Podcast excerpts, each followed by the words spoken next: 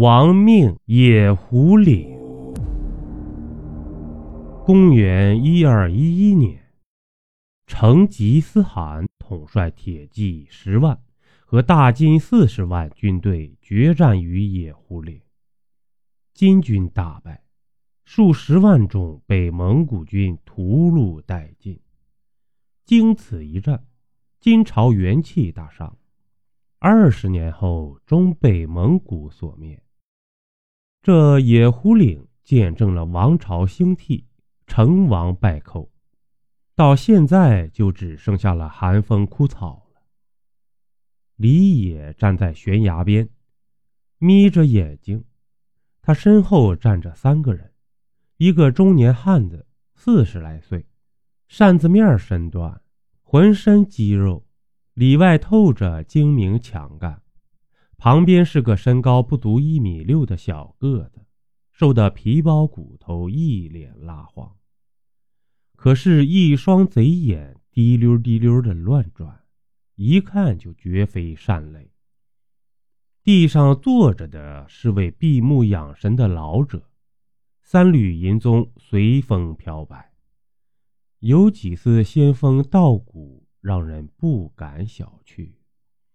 四个人出现在野狐岭，正是要到这金国末代通妖巫完颜阿海的大墓。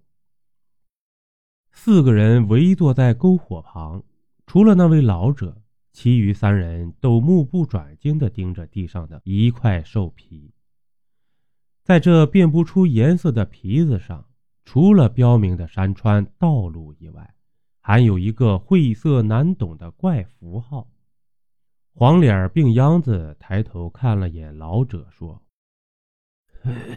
徐老道，呃，进这墓是要上天宫，还是要下粪罗殿呢？到现在我们连个墓道口在哪儿都不知道，呃，只是在这里等等等，什么时候是个头啊？猴子。”你着什么急呀？跟着老神仙还能吃亏走空吗？看来今晚就要动手了。黑脸大汉揶揄了小个子两句，却也把目光放到了老者身上。老头子嘴角轻轻的抽动了一下，紧接着眼睛突然睁了开来。令人不寒而栗的是。其中一只眼睛黑洞洞的，空无一物，而另一只则烁烁放着寒光。侯爷，这几天可不白等啊！没有那东西指路，就是天王老子也难进大墓啊！三爷。和你求的是发财，这小秀才呢是想扬名。嗯，我这老瞎子不过是苟延残喘呐，混口饭吃吧。话说，这女真兴盛于关外白山黑水间呐，可灭辽丧宋，统治中原北地。也有百余年了。这完颜阿海作为末代通天武，道行非是常人所能及呀。野狐岭金军崩溃，他没有同败军撤退，而是留在了这里，用性命下了一道诅咒。诅咒？什么诅咒？猴子眼珠滴溜溜的乱转，打断了徐老道的话。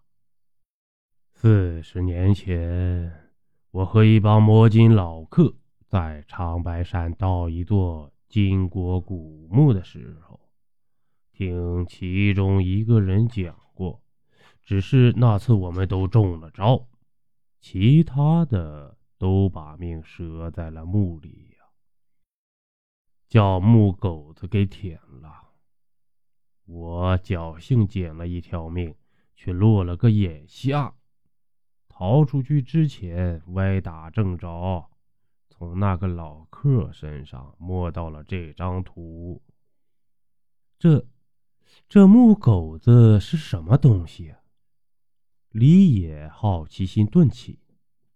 三爷大手一挥：“好了好了，今晚做的是玩命的勾当。要是明天还能活着出去的话，再让徐老道跟你讲个够吧。”猴子对着李野一阵怪笑：“要是真碰到了木狗子，你就求求我，让我给你来个痛快的。”还不待李野回话。只听徐老道惊呼一声：“果真来了！”邀您继续收听下集。